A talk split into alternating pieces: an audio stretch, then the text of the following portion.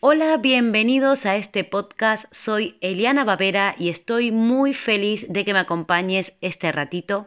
Quiero contarte que inicié este podcast porque quería compartir mi emprendedora más real, mi opinión y mi experiencia en esta aventura de sacar un negocio adelante. Arrancamos. Hoy voy a hablarte de las etiquetas, de las que nos ponemos y de las que nos dejamos poner también, porque no, no, a veces dejamos que las personas que nos rodean o nuestros superiores o donde estemos trabajando o la sociedad nos categorice de alguna manera. Y la verdad que esto es bastante limitante y creo que hace bastante daño. Yo caí en la trampa de las etiquetas porque esto tiene que ver mucho, mucho con la educación. Al final un día le voy a tener que dedicar a un post este tema. Em, y bueno, aquí en esta situación que me encuentro ahora como profesional, eh, el primer, digamos, el primer momento donde me, me, vi con esta situación fue en la creación de la bio de Instagram, donde tienes que elegir eh, una etiqueta con la que, digamos, presentarte ¿no? a tu comunidad. Y, creo que este fue también el primer momento donde vi cara a cara a mi síndrome del impostor, ¿no? Porque era como que no me sentía merecedora de ninguna etiqueta que veía, ¿no? Eh, eh, lo que hice, y no sé si a vosotros os ha pasado, fue empezar a mirar otros perfiles que hicieran algo similar a lo que yo quería hacer para, para ver si encajaba, ¿no? Con esa etiqueta.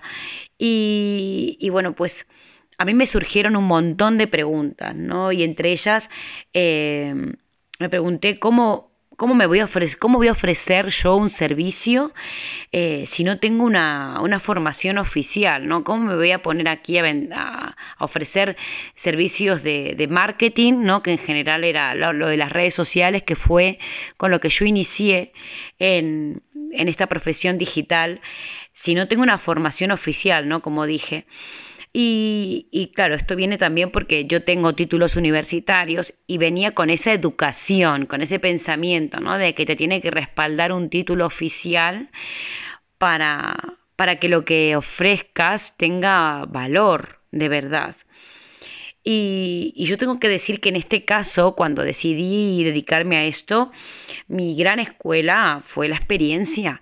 Yo lo he dicho otras veces y em, soy emprendedora desde chiquita, me crié, vengo de familia emprendedora, de parte de, una parte de mi familia, no toda mi familia es emprendedora, pero una parte con la que tuve contacto, eh, siempre pude, pude ver ¿no? cómo trabajaban, cómo sacaban sus negocios adelante, cómo se reinventaban, cómo fracasaban, cómo lo perdían todo y se volvían a levantar. Entonces, eh, a mí algo en mi interior, ¿no? También me, me llamaba esto. Y yo creo que es lo que, lo que más me encanta compartir, ¿no? Eh, mi experiencia, lo que yo he vivido, cómo he surgido también de, mis cenizas, ¿no? Cómo, cómo, me he vuelto a hacer cuando, cuando me he equivocado, porque me he equivocado bastantes veces. Y, y luego, bueno, las formaciones que, que, tomé para poder especializarme, ¿no? Y profesionalizar un poquito esta experiencia han sido a nivel privado, ¿no? Capacitaciones, formaciones, algunas más cortas, otras más largas, unas más intensas, otras menos intensas, pero que han ido dando forma, ¿no? Y, solidez a lo que estoy haciendo ahora. Y sinceramente a mí me parecía poco, a mí me parecía poco. Eh, yo sí que es verdad que todas mis formaciones siempre las he elegido con personas en las que yo confiaba, que admiraba, que veía sus resultados, que eran para mí mis referentes. Entonces, nunca he cogido una formación al azar o porque estaba barata, vamos a decirlo así. Em, y esto a mí provocó una crisis muy grande. Amigos oyentes, no sé, yo hoy estoy un poco capaz más eh, queriendo soltar, ¿no? Esta parte es como un descargo que os estoy haciendo, no sé si os estáis dando cuenta. Eh, pero yo lo recuerdo todavía y, durante varios meses arrastré ¿no? esta situación. De hecho, cuando hice cuando ya tenía experiencia y también luego cuando hice la formación de copy, no me atrevía a poner que era copywriter. Em, y bueno, tengo que confesar que, durante mucho tiempo sentí mucho odio, un odio profundo a las etiquetas. Eh, y, pero bueno, también tengo que reconocer que me han enseñado, me han enseñado a, a ver mi potencial, ¿no? Me han enseñado un poco a rascar y, me han enfrentado a esa parte, a esa sombra interior que tenía, que, no me dejaba valorarme, ¿no? Porque digamos que la etiqueta tiene su lado oscuro y tiene su lado eh, positivo de, aprendizaje, ¿no? Porque a veces eh, tiene que ver también con el no reconocimiento de lo que, de lo que somos y de lo que hacemos, ¿no? Y sobre todo lo que me ha enseñado es a responder eh, a la pregunta de quién soy y de qué quiero ser. ¿no? Em, por eso yo elegí este título hoy y quería compartirlo porque creo que a muchos eh, que recién empiezan, sobre todo en el sector de los servicios o que están empezando a vender sus productos, eh, ya sea porque los elaboran o porque los compran, da igual, ¿no? Que están iniciando un proyecto y tienen que empezar a a eso, a definir, eh, se encontrarán igual en una situación diferente, en una situación, perdón, similar a la mía, a la que yo viví en ese momento. Y, bueno, yo me dije a mí misma, mm, no voy a triunfar si no tengo una etiqueta atractiva, con autoridad, eh, que impacte, que dé seguridad a la gente, que me vean con otros ojos, ¿no? Bueno, pues bobadas. Em, así que bueno, he decidido mm, compartir cinco cosas que descubrí con esta experiencia ¿no? de, las etiquetas que critico un poco, ¿no? Pero que bueno, que entiendo que tendrá sus razones a nivel posicionamiento, ¿no? Que es verdad, pero que, que bueno, que a veces las hacemos personales, las hacemos temas personales. Y bueno, la primera eh, fue que no todo el mundo le da importancia a tu etiqueta. De hecho, muchas veces cambié la etiqueta y creo que nadie se dio cuenta porque ni siquiera gente que de mi sector que me conocía y que me podía haber dicho, Eliana, cambiaste la etiqueta, no me lo decía. Yo creo que la gente mm, no siempre está mirando la etiqueta que te pones, digamos, ahí al detalle, sino que realmente se fija en, otras cosas. Em, así que bueno, Mm, no tienes que ponerte un cartel en la frente pensando que, es lo primero que van a mirar.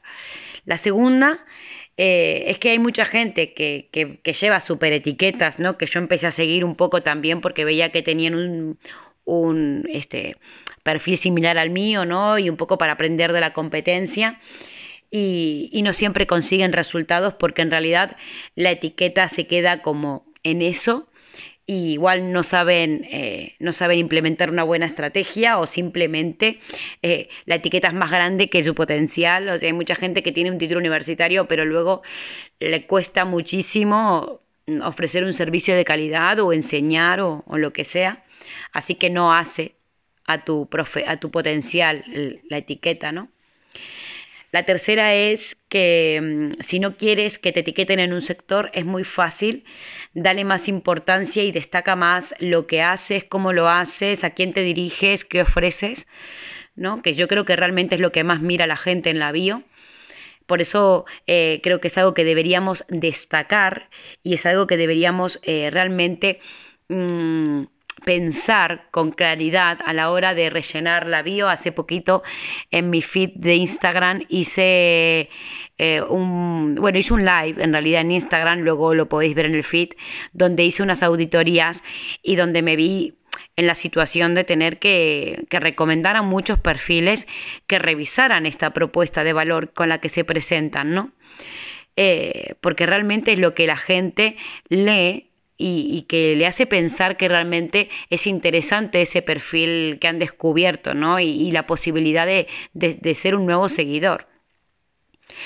La cuarta cosa que aprendí es que lo importante realmente es lo que das eh, y, que, bueno, hay que aprovechar que las redes cuando dicen que humanizan es que nos están dando esta posibilidad, ¿no? De mostrar de una manera activa, dinámica, nuestro potencial en vivo, de ver que la gente nos vea hablar, que lea nuestros textos, que nos conozcan diferentes facetas de nuestra vida, que descubra a través de, de nuestros vídeos o de nuestro contenido que realmente tenemos experiencia y que somos expertos en lo que decimos, ¿no? Así que bueno, eso te animo a aprovecharlo. Y lo último es que no soy una etiqueta, ¿no? Soy mucho más, soy igual miles de etiquetas, igual tengo muchas cosas que aportar y, que, y que dar y que compartir. Y bueno, estoy decidida a realmente darlo todo en, en todo mi contenido digital en general, en mi web y en mis redes sociales. Es como una propuesta personal que me he hecho, un compromiso que tengo eh, conmigo misma y, con mi comunidad, ¿no? Así que bueno, para terminar, resumiendo, eh, no necesitas una etiqueta para triunfar, no lo necesitas. Lo que necesitas es confiar en lo que sabes y enseñarlo y compartirlo. ¿Eh? porque eh, tus clientes tienen que saber lo que vales realmente para romper con un montón de bloqueos y un montón de objeciones que tal vez están limitando la, venta realmente. y, bueno, y que estamos en un mundo en el que o tenemos un padrino que nos hace súper visibles y de repente triplicamos los seguidores porque nos presenta a alguien y, deja ver su voto de confianza, ¿no? Que a, muchas gente, a mucha gente le pasa eso. O te haces a ti misma y, bueno, y tiene que ver con esto, ¿no? Con esa... Eh, con esa confianza que tenemos que demostrar, que tenemos que, que tener en nosotras mismas para poder comunicar a los demás. Así que si eres como yo y has elegido el camino largo y te estás haciendo a ti misma, confía y comparte ese valor que tienes, que seguramente hay un montón de gente que te está esperando y que lo necesita. Y no te olvides que no pasa nada si cometes errores, que la vida consiste en experimentar y en crecer y en evolucionar poco a poco escuchando nuestros ritmos, no esperes ese momento ideal para dar el paso porque las condiciones óptimas nunca llegan. La vida es corta y el momento de actuar es hoy. Por eso, mejor hecho que perfecto.